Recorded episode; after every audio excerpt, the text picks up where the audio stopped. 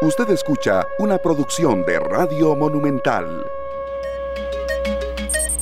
Son las 3 de la tarde con 37 minutos. Muchas gracias amigos y amigas oyentes. Gracias por estar con nosotros en esta tarde acá en Monumental, la radio de Costa Rica, a través también de la transmisión en Facebook Live, bajo el perfil de Central de Radios www.monumental.co.cr. Muchas gracias también a las personas que nos hacen el reporte, incluso que nos oyen fuera de Costa Rica. Recibíamos esta semana eh, reportes desde Noruega y los agradecemos mucho también.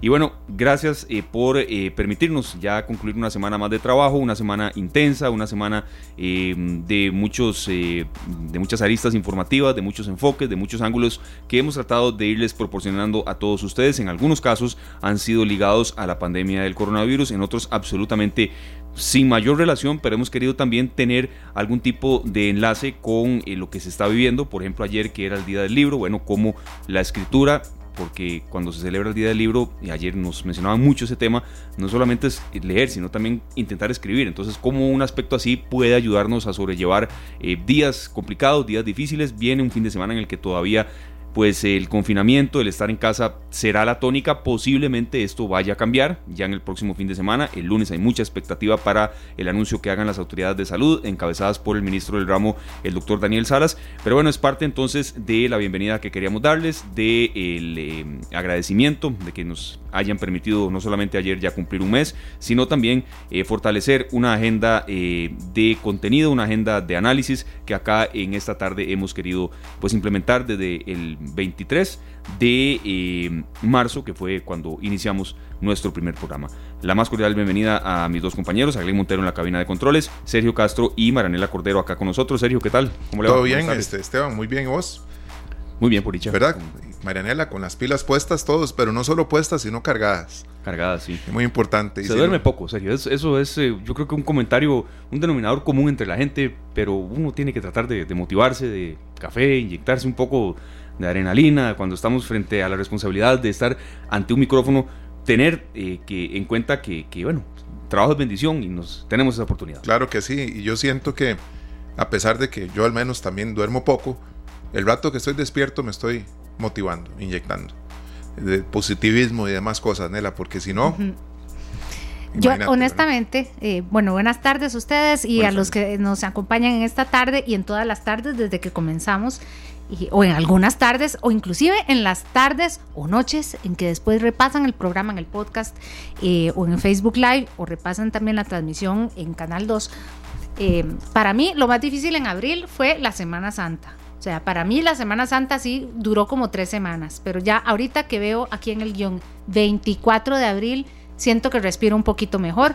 Lo que pasa es que también hay muchas cosas que antes de hablar de apertura hay que asumir los cambios, como nos decía ayer don Javier eh, Badilla, el programador neurolingüístico, decía, bueno, cambiar de chip. Yo creo que tal vez ya nos estamos eh, adaptando poco a poco y a entender que habrá un antes y después eh, en nuestras vidas no fue como lo, no fue algo que elegimos, no lo esperábamos, a nadie se le hubiera ocurrido que 2020 iba a ser así, pero esas, son las circunstancias. Así y, nos tocó.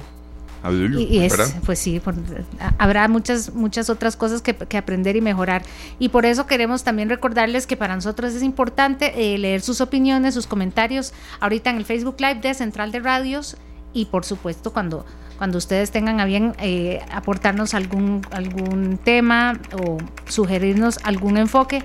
Y hoy no, no es la excepción, porque por supuesto tenemos un par de temas de propuesta y además algo de viernes, porque viernes es viernes, aunque esté lloviendo. Incluso si alguno de los temas les resultó muy interesante, pueden repetirlo con nuestros podcasts en eh, Spotify y también en Google Google, Podcast. Sí, solamente pues ingresando en, ambas plataformas eh, esta tarde ahí usted puede eh, escucharnos y también a la hora que deseen, evidentemente, y también a partir de ahí darnos más sugerencias de temas o si incluso en algún momento hemos tocado uno que ustedes quieren profundizar, lo estaremos repitiendo con el analista que estuvo o otros también que ha sido pues una eh, idea que hemos tenido acá Mm, no repetir analistas, tratar de buscar especialistas que los hay en muchas instituciones públicas, en instituciones privadas, en las universidades, en la Universidad de Costa Rica, hemos tenido aquí especialistas de la Universidad Nacional, por ejemplo, Marianela, que teníamos el biólogo que nos mencionaba por qué, qué está haciendo una anta en Zarapiquí, por ejemplo. Entonces, ha sido la tarea de nosotros, tratar de buscar, tratar de buscar dónde hay, especialistas que eh, nos ayuden a, interpretar más de la realidad que estamos viviendo. Y una de ellas, a quien le agradecemos al ser las 3 de la tarde con 42 minutos que esté con nosotros, de verdad, es a Laura Cruz. Ella es gerente de, sostenibilidad de la corporación Garnier y Garnier. ¿Y por qué está eh, Laura con nosotros? Bueno, el teletrabajo eh, antes y después del coronavirus es un, un ángulo que perfectamente mm, está presente pero que ahora cobra más vigencia que nunca. Hay mucha expectativa, Laura, y buenas tardes, por el anuncio que va a hacer el lunes el ministro de Salud, bueno, qué eh, situaciones se van a flexibilizar, cuáles no, pero sí hay un fuerte compromiso del que el teletrabajo se mantenga en la medida de lo posible. Es evidente que hay lugares en los que no se puede, pues los cinco días de la semana o, más si se trabaja más días. Pero, mm, ¿cuál es el perfil que usted considera, eh, Laura, que debe tomar el, en materia de teletrabajo el mundo y por supuesto Costa Rica eh, ya saliéndonos un poco de la tensión de la pandemia y pudiendo decir también post-coronavirus. Muy buenas tardes y muchas gracias. Hola, muy buenas tardes. Un gusto saludarlos a los dos eh, en esta, esta tarde con tanta lluvia. Eh, por dicha, hay que quedarse en la casa porque entonces uno estaría muy aburrido, pero la lluvia en la casa no está tan mal. Este, eh, bueno, justo lo que ustedes comentaban en ese momento me parece muy interesante y es que es una situación que no esperábamos y que nos obliga a tomar acciones eh, y a veces las mejores cosas que le pasan a uno en la vida pasan de forma así inesperada.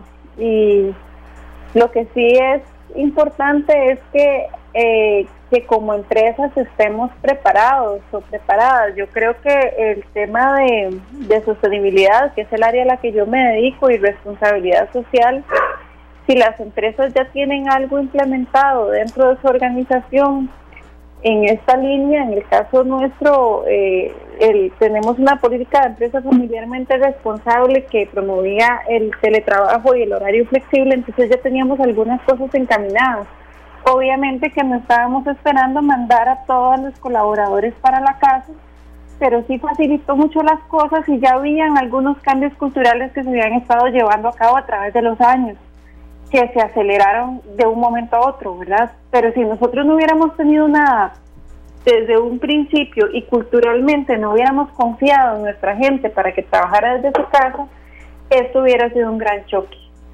Este, entonces sí, este, hay, hay cosas que podemos hacer y, y, que nos pueden preparar para, para una emergencia. Tal vez me hizo dos preguntas y no le, no le capté la segunda. Sí, básicamente, Laura, es tomando en cuenta el, ya la fase post coronavirus, es decir, cuando, cuando lentamente haya flexibilización de medidas y demás, eh, ¿a dónde tienen que apuntar las empresas para que, si bueno, eran dos días a la semana, bueno, eh, que esos dos se mantengan o incluso la posibilidad de un tercer día? ¿Cómo, cómo madurar un poco el tema más allá de, las, eh, de los consejos de, bueno, que si estamos en teletrabajo en la casa, después de cada media hora hay que levantarse, sí, respirar un poco, tender la cama, saliendo un poco ya de los consejos básicos que se daban cuando esto prácticamente estalló hace ya semanas? Bueno, nosotros hemos estado investigando tendencias globales en países que ya están avanzados en la pandemia y que ya han eh, aplanado la curva, como Singapur y Corea, y, qué es lo que ellos están haciendo y, nos hemos estado informando para nosotros prepararnos para eso, no solo dentro de la organización, sino también en, en los centros corporativos y comerciales que desarrolla la empresa. Eh, y hay prácticas muy interesantes que son cosas muy básicas eh, y, que simplemente delimitar eh, los espacios a los que a través de señalización, ¿verdad? En el piso o en las sillas o en los espacios donde se indica dónde puede haber personas y dónde no. Este, como vemos ahora en los supermercados que indican a dónde debe uno hacer la fila de manera que esté a más de dos metros de cada persona. Eh, nosotros estamos ya eh, planeando las políticas empresariales para que en la oficina no haya más de un 50% de, de asistencia. Y mientras tanto, en las casas, algo que ya hemos hecho, que no teníamos definido un inventario claro de quién tiene las condiciones idóneas y quién no para trabajar, porque mientras era un día a la semana, no había no había gran problema, pero donde ya tenemos un mes y medio de estar en la casa, cuáles son las condiciones de salud ocupacional en las que está trabajando nuestra gente, que no vayamos a tener lesiones de espalda, etcétera. un inventario de esas cosas y se les está enviando el mobiliario a la casa. Laura. Entonces sí, es, eh, son pequeñas acciones que todas juntas hacen una cultura. Perdón. Sergio Castro le saluda, este, feliz de escucharle aquí en esta tarde y quería hacerle una consulta más bien para orientar a la gente que va a ir a buscar un nuevo trabajo, cuando se abran nuevas posibilidades. Es de una vez eh, imperativo que puedan decir en, sus ofertas que ellos disponen de un lugar para trabajar en la casa. No necesariamente, porque si la, este, en el caso nuestro, la empresa quien está dando algunas de estas condiciones como los monitores y enviando las sillas a la casa, ¿verdad? Este, pero, pero me imagino que para una pequeña empresa sí es un poco más difícil darle esas, esas condiciones a los colaboradores, ¿verdad? Claro, tal vez ellos puedan aportar eso, decir, bueno, cualquier cosa yo podría trabajar desde mi casa, tengo mi escritorio, tengo o tengo un espacio diseñado sí, puede ser un plus, ¿verdad? Podría ser un plus que, que, que, que, parte de las cosas que ofrezca es disponer, disponer perdón, de un espacio en la casa ya diseñado para esto. Y, y más que eso, es lo que nosotros buscamos en nuestros colaboradores es que sean personas que se que sean eh, que se autodirijan, ¿verdad? Que esa esa capacidad de la organización tiene que dar ese primer paso de confiar en su gente, de que su gente va a usar el tiempo de la forma idónea, pero también si es una persona que está buscando trabajo, es algo que es muy valorado. O sea, el, en el recurso humano y la, la, capacidad de autogestionarse es, lo, es algo que se va a valorar muchísimo porque todos vamos a estar de lejos. Laura, como para ir, ir cerrando, creo que el panorama que nos ha, nos ha dibujado y el que estamos viendo, al que regresaremos cuando se vayan abriendo las, las condiciones eh, tenemos que cambiarnos de la cabeza esa idea de oficina de lunes a viernes de 8 a 6, de tomar café todos juntos, almorzar todos juntos. Eh, de repente van a ser, van a ser eh, los departamentos no van a ser de tanta gente, tal vez un departamento va a ser de gente que está más trabajando en casa, otros iban a estar en la empresa y probablemente nos veamos todos, todos tal vez en una fiesta de Navidad. Esto cambia la cultura corporativa para muchas empresas, algunas porque viene la, directriz eh, de, sus casas matrices de fuera del país, o tal vez algunos digan, nos dimos cuenta que gastamos menos en alquiler, gastamos menos en electricidad y gastamos menos en agua, ahora que aprendimos que la mitad del equipo puede estar allá, otros pueden estar aquí y los alternamos. Es un cambio de actitud para para los patronos, pero también para los que llegamos con gafete a una empresa, ¿verdad? Totalmente. Eh, yo creo que de esto eh, hay, hay, cosas, hay consecuencias muy fuertes y muy duras, pero también hay consecuencias muy interesantes. En mi trabajo yo tengo que reunirme muchísimo con el sector público y en los primeros días con funcionarios municipales que nunca habían usado Zoom o alguna otra plataforma, entonces por teléfono tal vez una persona que, que está tal vez llegando, está cerca de ser adulta mayor y que nunca usaba estas plataformas, entonces por teléfono ahí le ayudábamos a, instalar la aplicación y, y habían instituciones y personas con las que uno nunca podía reunirse de manera remota. Y ahora la situación nos ha obligado a todos y yo creo que en tema de movilidad el país se, va a ver muy beneficiado si todos continuamos con este tipo de prácticas y aprendemos y, y de verdad eh, contabilizamos todo este esfuerzo, ¿verdad? Eh, hay, hay muchas cosas que aprender, eh, en todos los sectores hay, hay oportunidades, hay sectores que están sufriendo muchísimo y otros que se están viendo más bien beneficiados, pocos, pero los hay. Eh, entonces sí, definitivamente hay un antes y un después y el secreto está en que todos, yo creo que en este momento, más que nunca en el mundo, estamos viendo como el poder de uno tiene el impacto en todo un país. O sea, que cada uno de nosotros estemos en la casa, que parece algo que no tiene ninguna relevancia, está haciendo que hoy, teniendo como resultado que hoy tengamos solo un caso. Responsabilidad colectiva. Sí. Exacto. como que ya nos sentimos, cuando decimos humanidad, ya uno sí siente que están hablando de uno y del vecino y de los compañeros que tiene al frente. La verdad, hasta me estoy imaginando esos cuando uno llega a una empresa, a una reunión, ya no hay que hacer las reuniones presenciales ni no, tan no, largas. Es que en ocasiones una, y no había parqueo, una reunión larga de desplazarse de un lugar a otro eh, se podía perfectamente solucionar con un correo electrónico. Y Ojalá te tocara ir, vos sos del, del este. Sí. Ojalá te tocara ir al oeste. Lo que tardabas en ir, en regresar, el gasto de tiempo de gasolina, llegar, no había parqueo. Eh, eh, enhorabuena. Horas, que, que, se consumen, ¿verdad? Yo quiero cerrar con una última consulta eh, a Laura Cruz, gerente de sostenibilidad de la Corporación Garnier y Garnier, y es eh, en ese sentido que usted nos decía de, ir derribando barreras, ¿cuáles fueron tal vez algunas de las principales limitantes con que se toparon, Laura, y con que usted también en materia de Costa Rica siente que, se pueden ir mm, derribando y, y también creciendo en materia de que el teletrabajo se pueda aplicar de una manera más directa, eh, un poco más eh, productiva. Eh, y evidentemente gente que no sabe ni siquiera que era Zoom ya lo sepa y lo pueda manejar bien. ¿Cuáles fueron las principales limitantes, barreras con que en un inicio se toparon, Laura?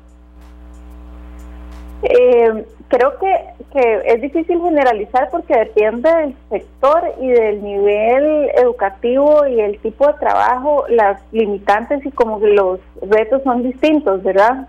Este, en el caso específico de Garnier, eh, creo que fue ese ese salto de hacerlo, que no fue paulatino, sino que fue completamente eh, de golpe, ¿verdad? Creo que ese es el, el principal limitante. Entonces, eh, creo que las tener herramientas tecnológicas que faciliten el trabajo es fundamental.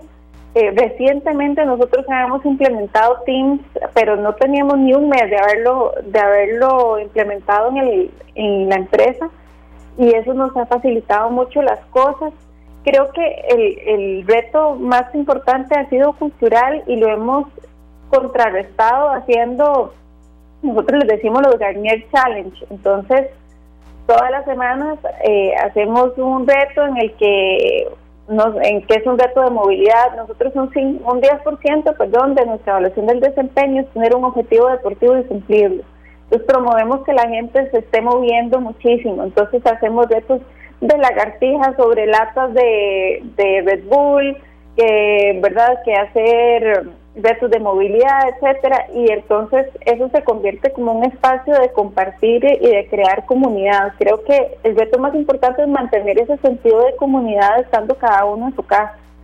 Y, y estamos tratando de, hacemos clases de yoga también una vez a la semana en, en línea y, y clases de, de ejercicio que, que teníamos con un centro de entrenamiento también en grupo.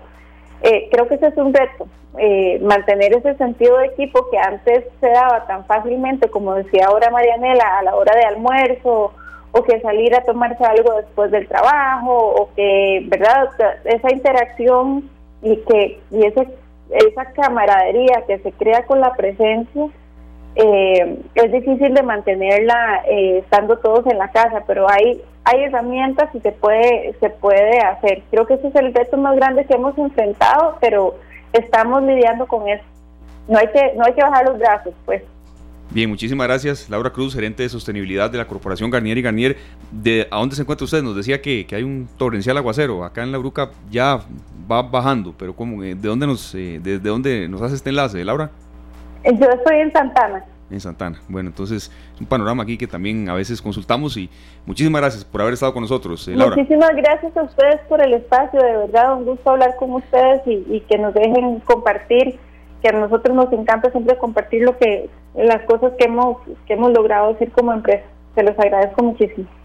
No, hombre. Gracias. Muchísimas gracias. Buenas tardes. A usted. Eh, y es que también, compañeros, complementar un poco, estudios del Ministerio de Trabajo señalan que el ahorro anual para un patrón es casi de 275 mil colones por cada persona. Si el teletrabajo de verdad es efectivo, entonces, este, es que son parte, compañeros, de las medidas que hay mucha expectativa para el próximo lunes, pero se insiste en que si es posible, menos gente en las calles, más productividad en las empresas y lo que usted mencionaba, Mariana, esas a veces horas de horas desplazándose de un lugar a otro y que se pueden mm, solucionar con una llamada. Estábamos eh, bueno, cada quien recordará dónde estaba cuando fue eh, aquel 11 de septiembre, eh, terrible. Yo me acuerdo que yo pensaba en ese momento, yo dije, bueno, ya nadie tiene que estar volando tanto por negocios. Si vos estás en América del Sur y, Sergio está en Canadá, pues hablen por Skype y ya. Claro. Y, y por un tiempo más o menos fue así y ya luego, pues como que se volvimos a, al, no voy a decir viajadera, pero sí, eh, y, todavía eh, tal vez vuelva a, ser eh, como parte de la, de la cultura corporativa en muchos otros lugares, sentarse a grandes reuniones, a unas, en, en, mesas donde haya mucha gente. Bueno, imagínense si aquí en la cabina estamos a buena distancia, solo somos tres. yo no me imagino una sala de sesiones eh, 8, 12, codo con codo, con, con, y, todos y café y aquí y esto y que estornude. Ahora, una, consulta, a ver qué les parece a ustedes. con el aire acondicionado a full, ojalá. Hmm. Incluso viniendo un montón que se vayan a, liberar algunas cosas, vendrán con sus restricciones también. Sí. Tiene que haber. Entonces hay que tenerlo muy claro, ¿verdad? No es que eh, dentro de lo que se va a liberar sea, me imagino que tendrá sus reglas de juego, ¿verdad? Y tenemos que seguir acatando lo que ya sabemos. Qué curioso, porque a muchas empresas, Sergio, tal vez les daba miedo decir, mandemos a Nela y a Sergio a teletrabajo, hmm, pero ¿será que se ponen muy vagos? Y tal vez se dieron cuenta que no, que éramos muy eficientes y que, rendimos muy bien. Y ahora, para volver a, pensar si nos, si nos llevan de nuevo a ese cubículo, a, esa, a, bueno, los call centers, que ya sabemos que, ha habido casos y, muchos, este, ya uno, ya más bien es el patrón el que dice, uy, no, ¿será que me los traigo o no? ¿En qué condiciones me los traigo? No solo por seguridad de ellos, por seguridad mía, porque yo no quiero un piso lleno de gente enferma. Si antes uno como jefe o, en, o en, el Departamento de Recursos Humanos decía, tenés gripe, ah, vení, eso no es nada. Ah, no, no, de aquí a, 2022 yo no voy a ver un estornudo de la misma manera. Así que Es, interesantísimo este enfoque. ¿Cuánto en incapacidad, serio, se puede mm, ahorrar una empresa si no se da esa cadena de contagios que, que Mariela comenta de un simple resfrío, que luego deriva en un problema eh, pulmonar? Bueno, hablando de resfríos, menos gente en las calles, menos accidentes. No me hay que estar resfriado usted, no. No, no, no, no, sí, yo también pensé que iba a decir eso. Hablando, me estás hablando de resfríos. Yo lo que digo también es menos gente en las calles, menos accidentes, menos delincuencia, eh, ¿verdad? tantas cosas que se han visto beneficiadas a partir de esta situación que tenemos que también buscar algo positivo, que es lo que hemos aprendido, lo que hemos aprendido que nos puede hacer bien en un futuro. Sí. Son las 4 en punto de la tarde. Muchas gracias por estar con nosotros. Gracias a Laura Cruz, gerente de sostenibilidad de la Corporación Garnier y Garnier. Vamos a nuestra primera pausa comercial y al volver lo más actual en el mundo de las noticias, tanto en Costa Rica como fuera de nuestras fronteras, en la voz de nuestros compañeros de Noticias Monumental. Y ya nos profundizarán un poco la economía nacional caerá un menos 3.6% en 2020, es una proyección del Banco Central, una de las informaciones pues, más relevantes eh, de hoy, de las últimas horas, que sin duda alguna analizaremos ya para la próxima semana con mayor lujo de detalle, pero es parte del menú informativo que también les eh, damos a conocer acá en esta tarde. Una pausa y ya venimos con más. Esta tarde. 4 con 3 minutos de esta tarde y aquí está don Fernando Muñoz. Yo digo don porque le tengo mucho respeto que está este muchacho con las noticias. Noticias Monumental nos hace un resumen, un avance, porque a las 7 es el noticiero estelar. ¿Qué tal? Buenas tardes, Marianela, Esteban, Sergio. Y sí, le, agradezco mucho. También cuando me llaman de los bancos me dicen don. Entonces ya uno se va acostumbrando. Eh, recapitular rápidamente, los casos confirmados de COVID-19 en el país son 687, únicamente un caso más el día de hoy en comparación con el día de ayer. Eh, mientras que sigue ascendiendo la cifra de recuperados, que ya al día de hoy es de 216. Informaciones importantes que han trascendido a lo largo de la tarde, ya ustedes eh, daban un, un adelanto, ¿verdad? Antes de la pausa comercial, que es el anuncio que ha hecho el Banco Central de Costa Rica en voz de su presidente, don Rodrigo Cubero, que ha señalado eh, básicamente la proyección, ¿verdad? En cuanto a lo que es la economía acá en Costa Rica y el panorama no es nada, pero nada alentador, hay que decirlo, no es que a uno le alegre portar este tipo de noticias, pero bueno, es, básicamente eh, información oficial por parte de las autoridades, en este caso del Banco Central de Costa Rica, que ha dicho esta tarde don Rodrigo Cubero, el país va a experimentar la peor contracción económica desde los años 80 para tomarlo en cuenta. Esto, por supuesto, a raíz de la pandemia del COVID-19. Hoy, eh, pues, eh, el Banco Central hacía una presentación de su programa macroeconómico y las proyecciones, por supuesto, que hay para el 2020 y el 2021. Y esto ha revelado que eh, se vaticina una caída del 3.6% en la economía tomando en cuenta que a inicios de año se había anunciado que la economía iba a crecer un 2,5%, ahora más bien es un porcentaje negativo. Estamos hablando de un menos 3,6%.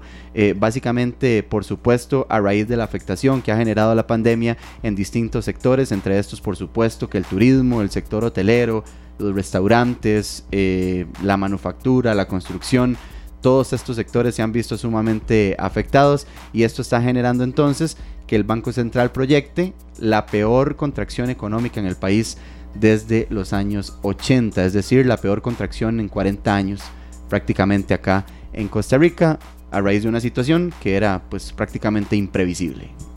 Yo creo, Fernando, que mm, tal vez los números específicos y tan, tan duros, mm, uno no se esperaba esa magnitud pero ahora eh, apuntar hacia cómo recuperar eh, el país, cómo lentamente fortalecer los sectores que están más desproveídos como el turismo, el materia de empleo y a partir de, este, de, este, informe, de estos datos que usted nos está dando, Fernando, las reacciones van a ser en cadena.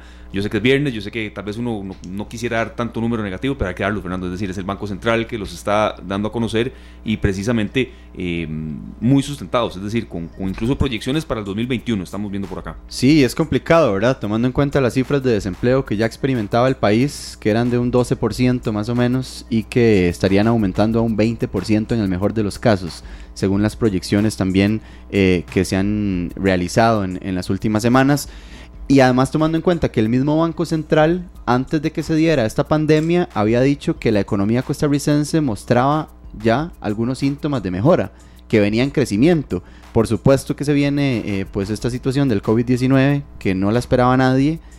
Eh, y bueno, entonces se trae por completo para abajo lo que se venía mejorando en los primeros meses del año.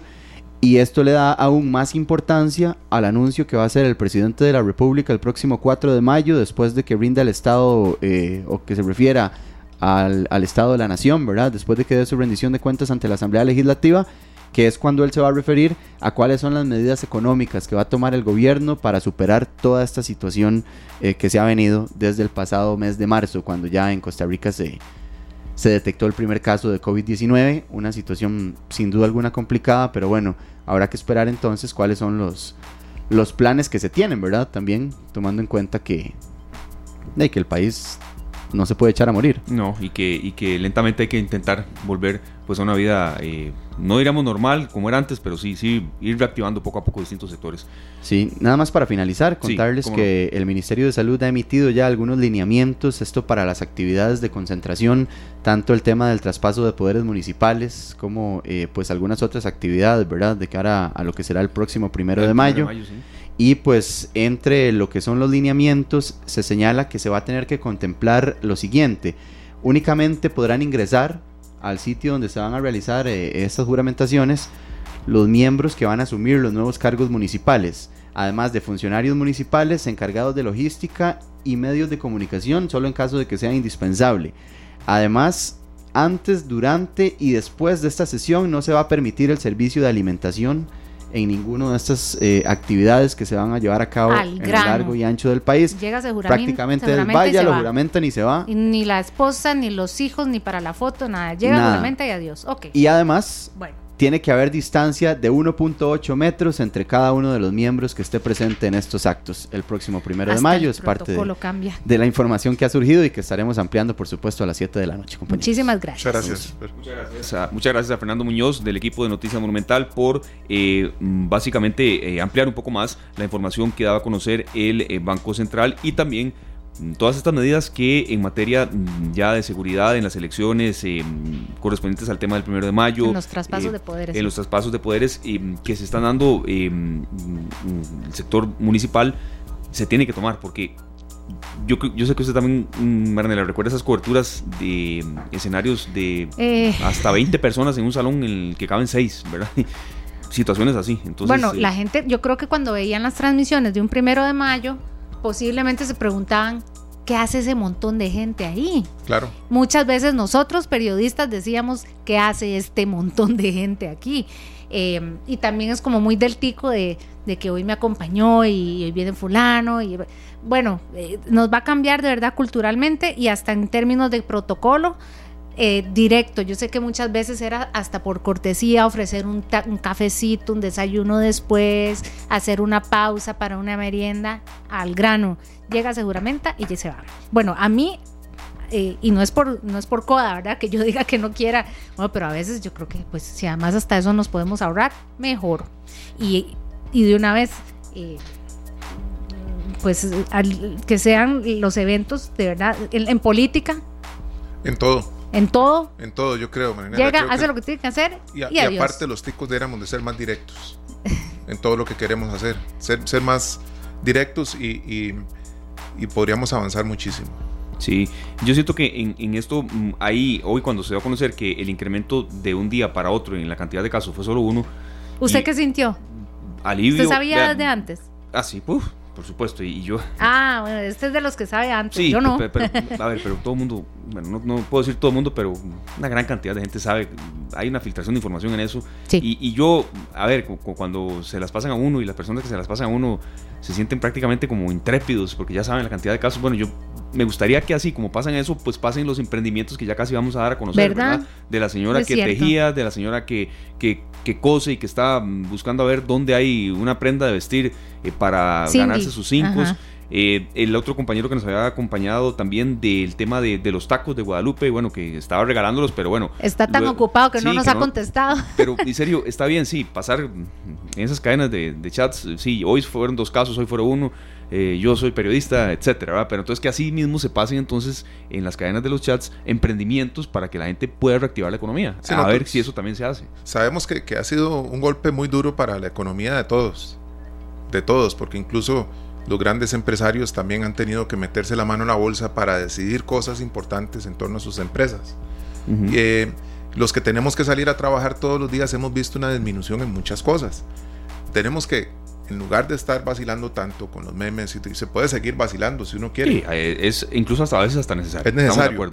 Pero aprovechemos cuando vemos a alguien, como decimos los ticos, que la está pulseando. Totalmente. Apoyemos. Apoyar. Si no, tú no tenemos la posibilidad de comprar y apoyar, promovamos que eso sí podemos hacerlo, podemos hacer una cadena de mensajes positivos, incluso podemos eh, buscar la forma de compartir en nuestros muros, en, nuestros perfiles, fotos viejas donde estemos disfrutando muchísimo, que nos hagan recordar momentos muy bonitos. Claro. Y, seguir echando para adelante. En Heredia, pues centro, lo que les puedo decir, a veces eh, he escuchado mucho por mi barrio, algo que hace mucho no escuchaba, que alguien pasa diciendo, eh, un kilo de naranjas, ¿verdad? Alguien que dice, aquí tengo esto, voy a salir a venderlo. Y van eh, eh, haciendo su pregón y, para mí ha sido sorprendente porque ya, ya, los, ya sé a qué hora van a pasar.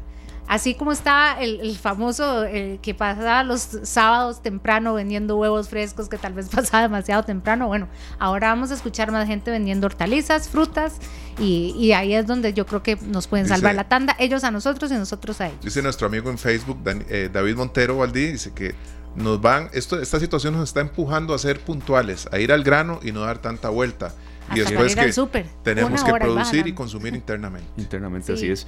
Y cuando son las 4 de la tarde con 13 minutos, precisamente hablando de emprendimientos y hablando de ayudar al costarricense y que el costarricense también ayude, nuestro estimado Glenn tiene la palabra. Porque Radio Monumental cree que juntos saldremos adelante, le traemos la nueva sección Buenas Noticias, porque juntos sacaremos el país adelante. Una producción de Radio Monumental. Y bueno, nos vamos a través de la radio hasta Llano Grande de Cartago. Allá está un emprendedor, un agricultor, don Rafael Vargas, eh, productor de fresas, que nos mencionaba, mm, don Rafael, que em, han tenido que reinventarse, que entrarle al tema fuerte de las redes sociales y qué dicha que es así. Y bueno, usted nos explica qué es lo que están ofreciendo, cómo lo están ofreciendo y en qué tanto se han visto afectados, don Rafael, después de esta pandemia de coronavirus que por supuesto ni ustedes tampoco la tenían pronosticada para eh, el arranque del año allá desde esa zona de Cartago. Muy buenas tardes, bienvenido.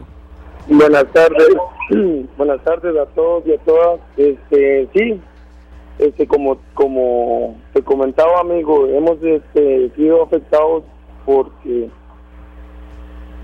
sinceramente se nos vino la problemática de que cerraron restaurantes, cerraron las bodas, cerraron las empresas que trabajan con este producto y ahí fue donde se tuvo que empezar a congelar la fresa y, y fue el motivo de que no hubo salida, ¿verdad? Entonces, este, inventar a ver cómo por medio de medios de redes sociales, como Facebook, este, también este modernizarse en este sentido con la tecnología, a ver cómo movíamos el producto, ¿verdad? Don Rafael, aquí estamos, imagínese que nos estamos preguntando de dónde fue que nos encontramos su nombre y todavía no nos ha caído el 4 en cuál Facebook de cuál de, cada uno de nosotros. ¿Te llegó a vos? Yo tengo una amiga en Facebook, eh, Daphne Celedón ella compartió la publicación. Ah, ahí fue. Inmediatamente yo copié el, número. Eh, es, lo mejor del teléfono. Es un teléfono chocho bueno. Bueno, sí. Cuando nos compartimos esto. Así que sí resultó, don Rafael. Ahora, el, cuéntenos el, asunto de los 20, ¿cuántas toneladas de fresas congeladas? A mí se me hace la boca agua, pero sé que cuando hablamos de toneladas es, es muy grave. ¿Cómo fue que se acumuló tanto y cómo están resolviendo con una cantidad de producto eh, acumulado? Bueno, este, sinceramente siempre se ha trabajado cantidades grandes de fresa, ¿verdad? Siempre se, se ha trabajado este un margen más o menos porque este, siempre hemos tenido, gracias a Dios, muchas demandas en lo que es los restaurantes y zonas del país, ¿verdad? Entonces, este, aquí es que nosotros empezamos a tener problemas porque como lo, todos los días se cosechan, entonces hay que ir sacando y congelando, sacando y congelando. Entonces íbamos a llegar en un momento donde ya no íbamos a tener campo para congelar. Claro. Y hay un mercado muy grande para el producto congelado, don Rafael, eh, tanto para batidos, para, me imagino que para mermeladas y muchas otras cosas.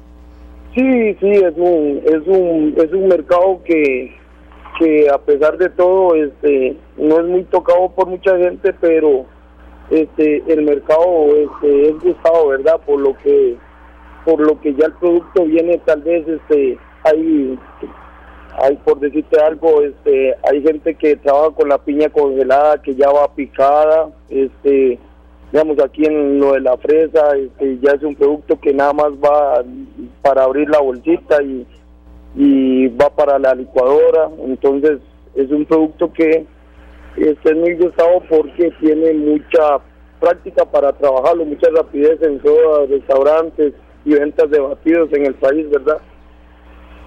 Don Rafael, bueno, entonces la gente que lo está escuchando acá y que lo está viendo también, eh, ¿a dónde tiene que llamar? ¿Cómo puede hacer? Y también a, qué zona llega, porque bueno, usted está en la zona de Llano Grande, pero me mencionaba que si tiene que ir a Santana, pues lo hace.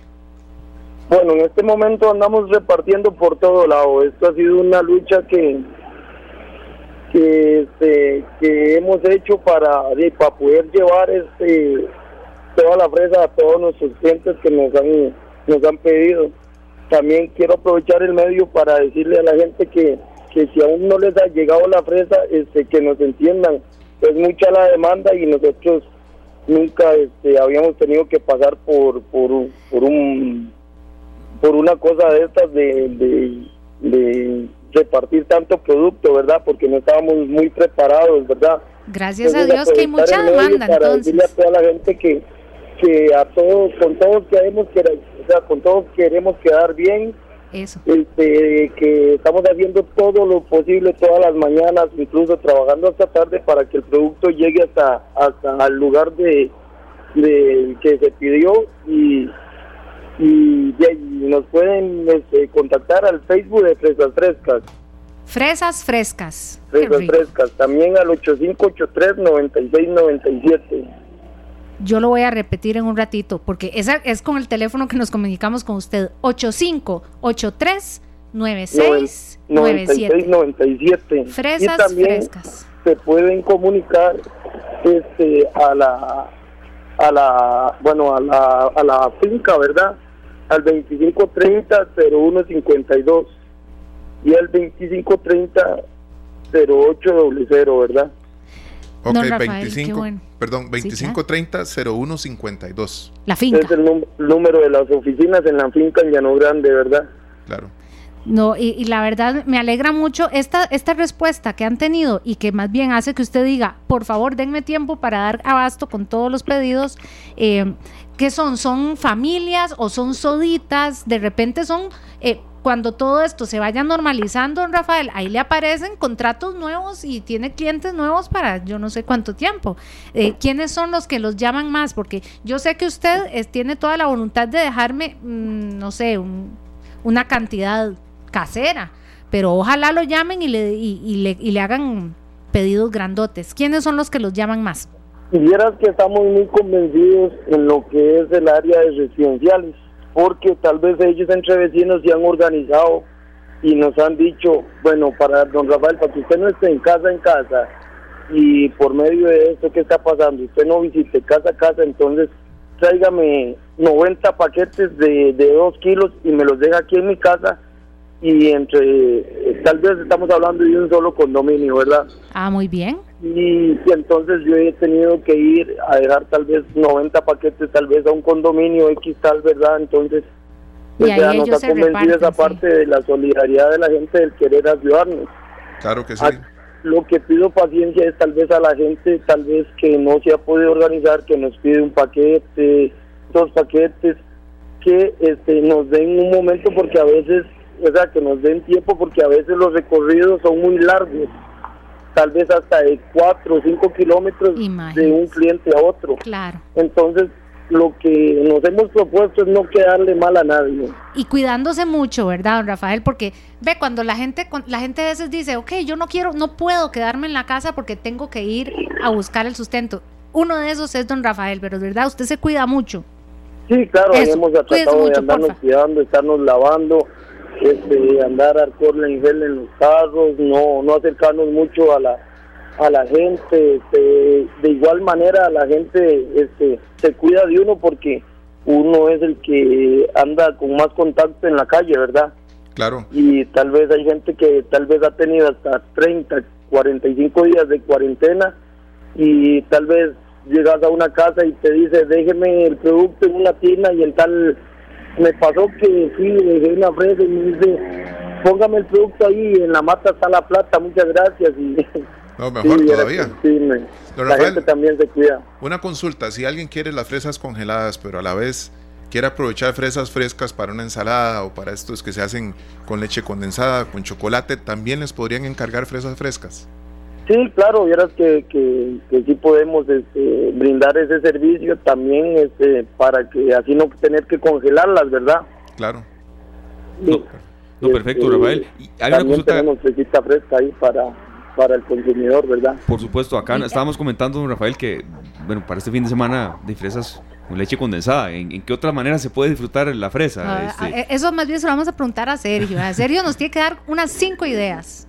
Pero yo, yo, le prometo, don Rafael, que, vamos a repetir. Una buena salsita hay. Sí. Y, y, y, que nos dé unos hay unas recomendaciones, cómo podemos usar más las fresas, ¿verdad? Claro. Lo, lo, importante es que yo voy a insistir mucho y voy a repasar su número de teléfono prometido. Y que tenga mucha salud para atender todos los pedidos, pero ojalá también que se cuide mucho. A mí me da no sé qué saber que andan en la calle. Así que cuídese mucho y don Rafael, gracias por atender nuestro llamado y qué dicha que apareció en el chat, de, en el Facebook de yo no sé quién y, y ese es el buen teléfono chocho que deberíamos tener en estos momentos. Sí, la verdad es que estamos muy agradecidos con todo porque nos han ayudado a salir adelante, ¿verdad? Este, para que nuestro producto no se quede ahí congelado y porque después de un tiempo se va a tener, se hubiera tenido que votar. Y ahora vamos a tener espacio para seguir produciendo y este y llevarlo ahí a las casas, ¿verdad? Claro que sí. Muchas gracias, Rafael Vargas, agricultor, productor de fresas. Ojalá que esas 20 toneladas que nos decía, bueno, se conviertan en 5 hoy en la tarde y ya este fin de semana pues vayan quedándole cada vez menos y bueno, el producto pueda llegar a, la mesa de los costarricenses. Si él dice que está sorprendido por la demanda, es que yo soy chapa para cocinar, entonces solo pensé en, la fresa ya lavadita, fresca, con leche condensada y ya, ya, ya, ya yo así, yo, yo quedaría feliz, pero entonces vos dijiste batido, el deportista, batido vos. Mira, tengo tres opciones ahorita una ensalada. Así. Ah, para ensaladas, es cierto. Ensalada, ¿verdad? Con balsámico, eh, vinagre balsámico, un poquito de miel de abeja, sal, pimienta, cebolla morada, ¿sí? Así, claro. Y este un poquito de jugo de limón y lechuga, una. Sí. La otra, una mermelada. Cierto. Y la otra, una salsa para unas chuletas. ¿Oí? Bueno, vean, no, no, eh, de aquí voy a apuntar, preguntarle a Sergio porque esa salsa para chuletas. Lentamente dando hambre a todos. Este, nos llega otro emprendimiento, compañeros, que queremos rápidamente compartirlo. Si a ustedes les gustan las empanadas argentinas, que a mí sí, mm, en las siguientes especialidades, Sergio, vea usted que le encanta la, la cocina, empanadas argentinas de pollo, carne, espinaca, papa o queso puede llamar al 85 18 47 47 o al 71 94 36 20, Servicio Express, empanadas argentinas de pollo, carne, espinaca, papa y queso. Yo me quedaría con la espinaca. Bueno, yo con la, tradicional. Vean, yo tengo que confesar que eh, a mí este programa me gusta mucho y es un horario muy lindo, pero eh, viera que me da mucha hambre. Entonces, en este momento, hasta con fresas te recibo las empanadas argentinas. ¿no, sentiste que era que Esteban nos quería invitar? Obvio. ¿Verdad? Bueno. Nos vamos a la pausa, son las 4 con 25. Vea qué manera de, cerrar el tema, qué bárbaro. Qué barbaridad. No, por supuesto que sí. Empanadas argentinas 7194 3620 y 85 18 4747. Cuando la liga llegue a la 30, los invito a unas, por lo menos unas 24 empanadas. Nos vamos a la pausa y enseguida volvemos con más. A las 4 con 29 minutos los saludamos de nuevo esta tarde. Aquí estamos Sergio Castro, Esteban Aronne, Marianela Cordero y hoy queremos también eh, saludar a don Eduardo Ulibarri, periodista, diplomático, escritor. Eh, la verdad, don Eduardo, tenemos, hay muchos temas que tocar con usted. Muchas gracias por recibirnos telefónicamente, pero comencemos primero porque la verdad, eh, después de que usted compartió el video del que hablaremos en un momentito, uno se pregunta, entre diplomáticos y colegas, yo me imagino que a usted le dicen, mira, qué bien tu país con esto de la pandemia.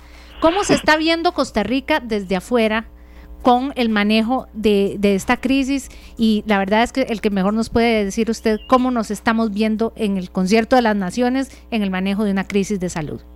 Primero que todo, Marianela, muchas gracias por invitarme a tener esta corta participación. Es un gusto. Eh, compartir con ustedes y con todos quienes están escuchándonos. Vea, yo creo que en realidad la situación de Costa Rica, la manera en que se ha manejado esta emergencia sanitaria, y yo me atrevería a decir incluso que la forma en que se está comenzando a abordar el impacto social de esta pandemia es admirada en gran medida alrededor del mundo. No sé en qué medida ya se ha aquilatado suficientemente pues la forma en que el país ha venido desenvolviéndose, pero creo que de manera creciente se, se dan cuenta distintos dirigentes, medios de comunicación, etcétera, que se están haciendo las cosas bien. Y me parece que hay algunos aspectos específicos que uno podría mencionar en este sentido primero, primero, la evolución de la epidemia aquí, de los contagios, ha sido moderada y por lo menos de acuerdo con los casos reportados, y por supuesto siempre se puede escapar algunos, eso es inevitable, pero de acuerdo con los casos eh, reportados vemos como la curva eh, se ha venido aplanando, la famosa curva epidemiológica, los casos que en algún momento, y fue como el pico, llegaron a ser de 30 o 32, en un día luego comenzaron a bajar. Hasta el momento no ha habido ninguna inflexión, más bien hoy se anunció solo uno. Eso indica que la capacidad que ha tenido el país para la trazabilidad de las cadenas de contagio ha sido muy alto y también que las medidas que se han tomado para evitar en la medida de lo posible el contacto físico en las, entre las personas han sido eficaces. Ese es un punto. El otro es la cantidad de personas hospitalizadas. Estamos hablando, si mal no recuerdo, a hoy creo que son dos o algo así por el estilo. Eso sí se me ha borrado de la mente, pero es un número muy, muy pequeño. La cantidad de recuperados y luego también la cantidad de fallecidos. Cualquier vida humana es irreemplazable, pero si uno ve el saldo que ha cobrado el coronavirus en otros países, en términos absolutos y sobre todo fallecidos por cada 100.000 habitantes, Costa Rica está en una posición envidiable. Ahora, todo esto se ha logrado hacer sin afectar de una manera eh, evidente las libertades ciudadanas. Aquí el Estado no ha tenido que echar mano porque, bueno, ni siquiera existe la vía constitucional para hacerlo. de una suspensión de garantías. Aquí el Estado no puede confinar obligatoriamente a la gente en sus casas. Entonces el gobierno de lo que se ha valido es básicamente de la Ley General de Salud y de la Ley General de Tránsito para establecer eh, restricciones y además de la persuasión social. Y en eso, aunque ciertamente eh, siempre hay sectores que no acatan las instrucciones, en algunos casos porque no pueden, porque tienen que salir a trabajar y no es posible que se queden en la casa, en otros casos porque tal vez se descuidan, sin embargo, uno ve que en términos generales ha habido una gran capacidad de aceptación de esa solicitud porque no ha sido una imposición del gobierno. Entonces, éxito para contener la pandemia sin vulnerar las libertades individuales, yo creo que es una mezcla muy interesante. Y bueno, y si uno se pregunta, eh, cualquier persona extranjera se pregunta, ¿qué está detrás de esto? yo creo que uno podría responder que hay dos cosas fundamentales. Primero, una tradición democrática y una institucionalidad muy fuerte, una cultura democrática muy sólida y un gran respeto a los derechos individuales. Y segundo, un sistema de salud que se ha venido desarrollando a lo largo de décadas y que prácticamente penetra en todos los rincones del país, por lo menos con su primera línea de atención, que es la línea básica, la de los EBAIS, y que tiene una organización que en medio de todas las ineficiencias que indudablemente existen y que uno a veces se, se puede quejar con justa razón de, de, cierto exceso de gastos por aquí o por allá, sin embargo, el hecho es que ese sistema de salud ha permitido precisamente la detección temprana y la trazabilidad de los casos para evitar que se genere lo que se llama el, contagio comunitario, ¿verdad? Entonces yo diría que todo esto eh, es eh, visto con gran respeto, mm, presumo que también con gran admiración y además estamos hablando de un país que no es rico, o sea, es un país de ingreso medio que tiene una serie de limitaciones. Entonces todo esto yo creo que es eh, ejemplar y es una de las razones por las cuales efectivamente a uno eh, por lo menos alguna gente, yo no es que esté hablando muchísimo todos los días con gente del mundo internacional, pero con los que hablo siempre esa es una de las preguntas que plantean en esta, en esta coyuntura. Don Eduardo, bueno, es un gusto conocerlo a través de la radio. Esteban Aronne le saluda, salvo un par de conferencias, nunca he tenido la oportunidad de conversar con usted. Eh, y uno lo reconoce como un referente en, materia de periodismo, don Eduardo, y, también queremos eh, versar un poco la consulta sobre, en materia de comunicación, de periodismo, a nosotros se nos han hecho, mm, bueno, nosotros me refiero al gremio de periodistas en general y aquí nosotros también algunas específicas, como por ejemplo que estamos hablando de la pandemia del coronavirus y yo me, he tocado la cara un par de veces y me lo han hecho saber y está bien, uno lo, reconoce, pero ¿qué enseñanzas deja en materia de cubrir una noticia así, una pandemia, desde las fake news hasta preguntas de verdad insulsas que en ocasiones se nos han hecho señalamientos muy fuertes en las benditas conferencias de, prensa que todos eh, ya incluso en alguna, manera, en alguna medida estamos ya hasta cansados de, ver cada mediodía, pero tenemos que verlas y las vamos a seguir viendo. En materia de comunicación, don Eduardo, de periodismo, ¿qué, enseñanza también nos puede dejar eh, al cubrir una pandemia de este tipo? Ve, Esteban, bueno, un gusto también conocerlo así por el por el micrófono. Eh, yo yo creo que hay hay varias eh, enseñanzas o reflexiones a la vez, ¿verdad? Que de las reflexiones uno aprende. Yo creo la primera, que es consustancial al periodismo, es la necesidad de reacción rápida. O sea, al periodismo como a todos los sectores de la sociedad, esto lo tomó de sorpresa. Obviamente, pues fue una ola creciente, pero fue una ola que ha sido en muy corto tiempo eh, capaz de alcanzar un impacto muy grande. Entonces, bueno, ¿cómo nosotros, y bueno, ya hablo en primera persona del plural, porque yo, yo, yo soy parte del gremio, aunque no estoy tan activo, ¿cómo nosotros podemos entrenarnos adecuadamente para poder reaccionar con rapidez y ojalá de manera pertinente y de manera seria ante acontecimientos tan traumáticos y tan súbitos como ese. Ese es un, ese es un punto. Lo otro es eh, que usted indirectamente lo, lo mencionó, cómo deslindar lo que podríamos llamar, usándose el refrán, el trigo de la paja, ¿verdad? O sea, entendiendo por trigo la información relevante, la información seria, la información que orienta y que uno puede verificar, y por paja todos los rumores y todas las eh, elucubraciones, suspicacias, a veces fantasías que, que se divulgan. Yo creo que en eso el saldo es mixto, ¿verdad? Y yo creo que uno no puede generalizar al periodismo en su totalidad. Hay distintos periodistas, hay distintos medios. Yo creo que muchos medios, y yo me atrevo a poner a Monumental entre esos, han actuado con responsabilidad. Hay otros medios de los cuales no me atrevería a decir lo, lo mismo. Entonces, bueno, yo creo que también otra enseñanza es que uno independientemente de lo que se diga y las imágenes que haya sobre el gremio en general, y yo sí he visto muchas críticas de alguna gente que dice que los periodistas hacen preguntas tontas, etcétera, pero a veces lo que la gente toma la parte por el todo, ¿verdad? Y yo creo que uno, si está haciendo un esfuerzo por ser un buen profesional, pues tiene que seguir haciéndolo.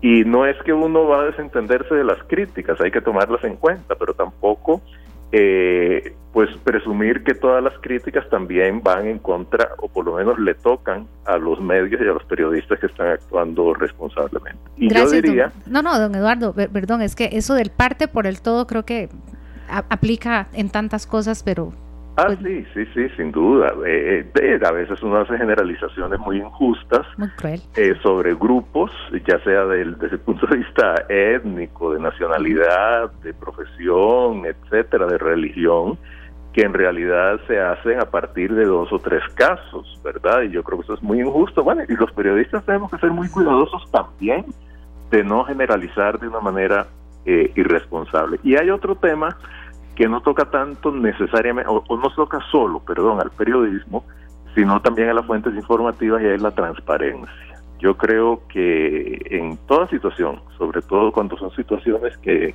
que generan incertidumbre, sobre las cuales además la gente tiene ansiedades plenamente justificadas, la transparencia es importante. Eh, ya sea que hay que informar lo malo o que hay que informar lo bueno. Y yo tengo la impresión, en fin, ahí sí que no he estado como en la primera línea, de que la difusión de las informaciones sobre esta pandemia ha sido transparente eh, y que, bueno, el que tenga dudas o, suspicacias sobre alguna información puede acudir, porque, bueno, por eso disfrutamos de libertad de expresión en, en este país, puede acudir a otra fuente. Entonces yo diría que eso de la transparencia es fundamental.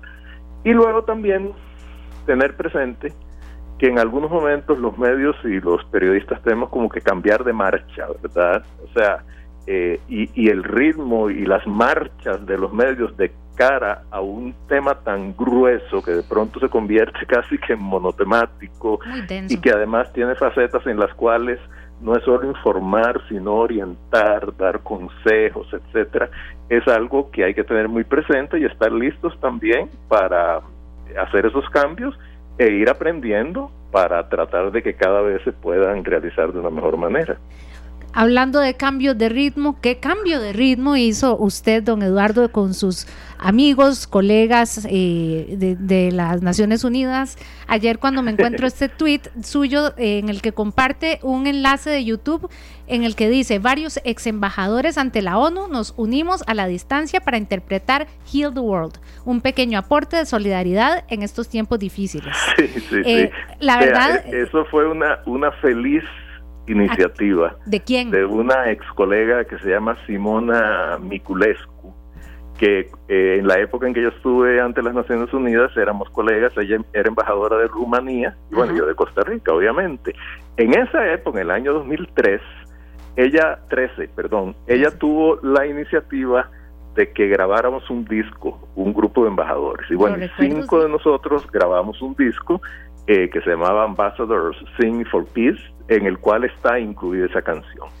Y a raíz de toda esta emergencia, de todo este distanciamiento, de la ansiedad, de la necesidad de llevar voces de esperanzas a distintas personas, a ella se le ocurrió, bueno, ¿por qué los mismos cinco, cinco más otros no hacemos un esfuerzo? Y bueno, nos unimos como eh, utilizando las ventajas de la tecnología y bueno, y con el apoyo de un director musical que se llama Gary Frey, que había trabajado en el disco ese y con el apoyo de una amiga de ella, cuyo nombre en este momento no recuerdo, que es, bueno, especialista en comunicación visual, etcétera. Entonces, bueno, nos pidieron a cada uno de nosotros grabar un clip y ellos ya se encargaron de hacer toda la carpintería y todo el, el copy-paste, ¿verdad? Y bueno, yo creo que quedó interesante. A mí, yo he recibido muchos mensajes de, ¿qué le diría? Como de cariño, gente que dice, bueno, que se sintió conmovida, etcétera. la idea es llevar un poco de, de solaz. No podemos jugar el todo por el parte, pero si lo hiciéramos, qué bien cantan los diplomáticos. Y yo, honestamente, yo, yo me, me, aventuré a adelantar a ver dónde se oía don Eduardo y sonaba así. Yo por lo menos tengo oídos musicales, eso viene de mi familia, pero... Escuche, escuche, es que suena muy bien. El problema mío es que yo soy muy tímido, entonces me, da, me cuesta, pero bueno, ahí, ahí dejé la timidez a su lado. Escuche un poquito.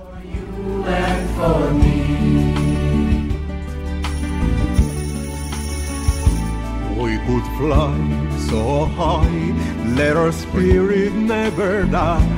In our hearts, let us feel that all our brothers Create a world without fear. Together we cry happy tears. Esta tarde, esta tarde. Don Eduardo Sergio Castro le saluda. Un placer escucharle, conocerle a través de los micrófonos acá de, de Monumental. Bueno, usted no sabía que íbamos a hacer el lanzamiento oficial de ese tema. No. ahí, ahí les paso parte de la regalía. Claro que sí.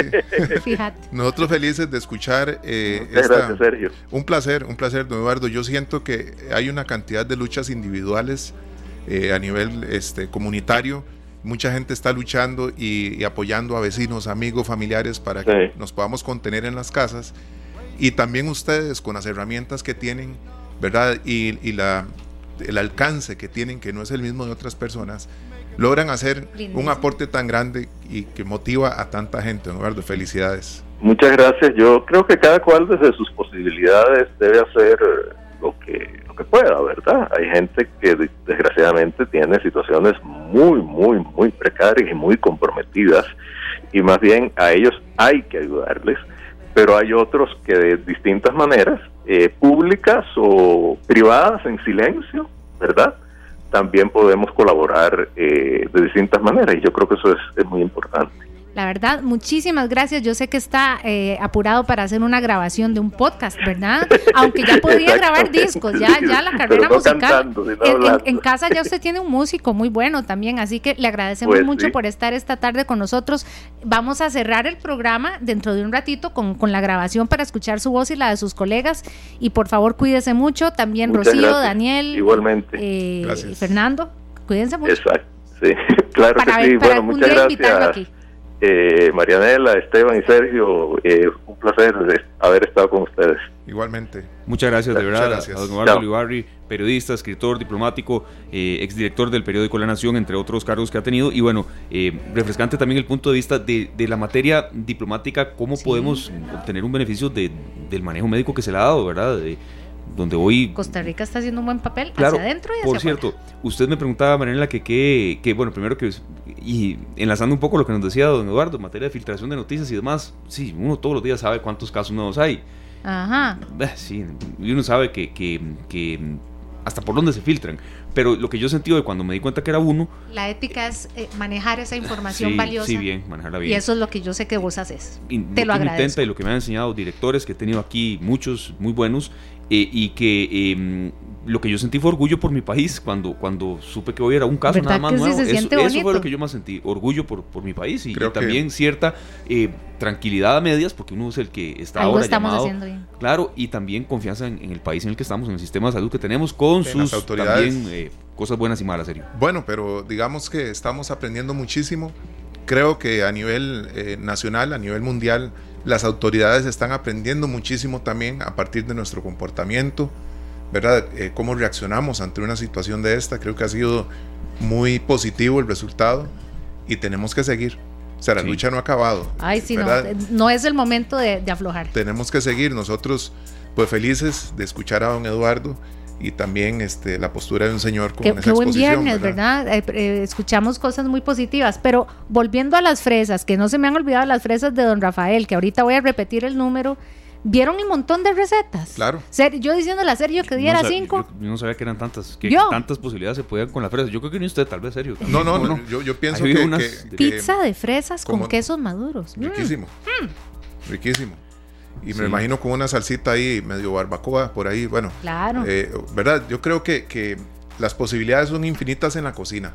Eso depende de la creatividad de cada Pero quien. el viernes, Sergio, y usted había dicho algo hace días y a mí no se me olvidó. Yo lo que tengo que admitir es que no les traje, porque... No importa. ¿Verdad? Porque lo hice la semana pasada. Porque primero prueba la receta y después la recomiendo. Es la única manera. Excelente. Es la única manera. Háganos la boca agua. ¿Con qué? Este, ¿Qué nos trae para hoy? Tenemos algo. En él a mí hizo una, una, pregunta temprano que tenía que ver con el ceviche. ¿Por qué el nombre ceviche? En realidad es, el nombre de la receta, ¿verdad? Y que se conoce mucho y que es muy popular en, en Ecuador, en México, en Perú. ¿Verdad? Y después en todo el mundo, porque ya el ceviche se hizo algo mundial y cada quien va a determinar qué ingrediente utiliza. He visto ceviches de pollo, ceviches de tantas cosas distintas. ¿En serio? Claro que sí. Y ya las recetas no se pueden limitar a utilizar carnes. Recordemos que ahora hay, una tendencia muy grande a ser vegetariano, vegano. Después gente que es intolerante a muchas cosas también, que tiene que modificar las recetas para su gusto y su, bienestar. El más delicioso que yo he probado es el de mango. Claro. Qué bueno. O el de plátano verde también, pero... Eso es lo que tenemos que aprovechar nosotros, Nela, lo que tenemos a mano. ¿Y qué encontró usted? Pejibayes. Ah, hasta que sintió el llamado el viernes, ¿verdad, Esteban? Entonces yo me hice un ceviche de pejibaye. Sí. Está sencillo. Es sencillo. Yo, voy a ir apuntando para escribirlo aquí en el Facebook. A veces uno, el pejibaye una vez ya lo, lo, eh, liga con, con, mayonesa, pero claro. vea la otra posibilidad que usted no está dando. Por ejemplo, digamos, un ceviche se puede hacer con. Yo, lo hice con. Era un kilo y 115 gramos. Eso compré yo. Eso es lo que había. Ya cuando lo pelé, le quité las semillas y demás, quedaron un poquito más de 800 gramos. Casi 300 gramos se fueron en, pelarlos y quitar las semillas. Y quedó en cuadritos, ya, lo más lindo. Pero primero vamos a hacer la lista de ingredientes. Sí, aquí estoy apuntando. Pejibayes, un kilo de pejibayes. Una cebolla morada mediana, un chile dulce, culantro, vamos a ocupar una taza con todo y tallo. estamos apuntando. Limpio, sin, sin, la raíz, el tallo sí. El, una taza de jugo de limón, una cucharadita de azúcar, una pizca de sal, una pizca de pimienta y opcionalmente salsa este, inglesa y chile, si tienen algún chile a mano y les gusta. ¿Verdad? una cucharadita. Para limpiar fosas nasales. Mínimo. Rico, sí. Sí.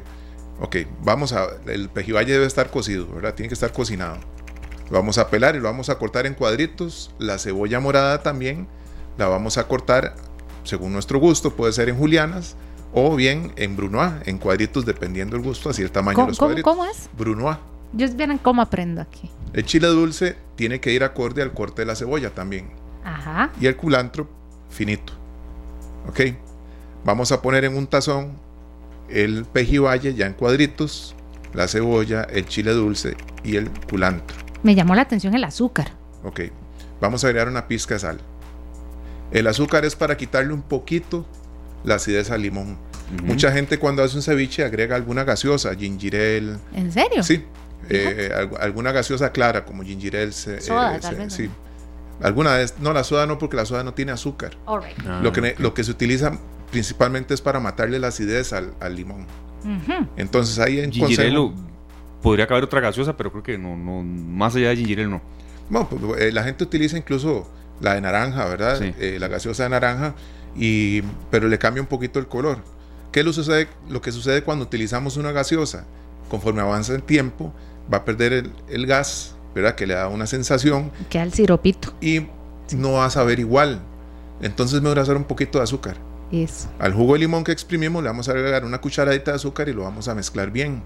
Si vamos a utilizar chile y también salsa inglesa, la vamos a agregar a ese jugo de limón para mezclarlo y que quede uniforme. Ok, ya tenemos en el tazón picado la cebolla, el culantro, el chile dulce y el pejibaye. Ahí vamos a agregar el jugo de limón, vamos a mezclar bien y vamos a servir. Puede ser con galletas, puede ser con patacones, con tortillas, como ustedes gusten.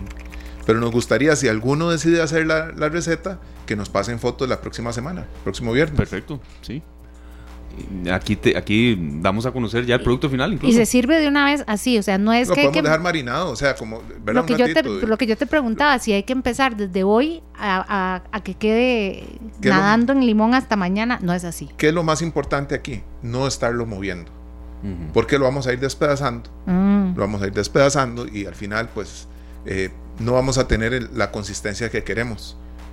Así con muchos ingredientes, puede hacer el ceviche de palmito. Sí. No puede hacer de plata. El elenco de pelando ya está antojado aquí. ¿Verdad?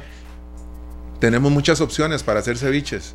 Cambiando esa receta, o sea, quito el pejibaye y puedo poner esos sí, puede ser palmito, podría ser palmito y pejibaye, podría ser una mezcla de diferentes ingredientes cocidos, eso sí, por favor, y vamos a obtener algo maravilloso.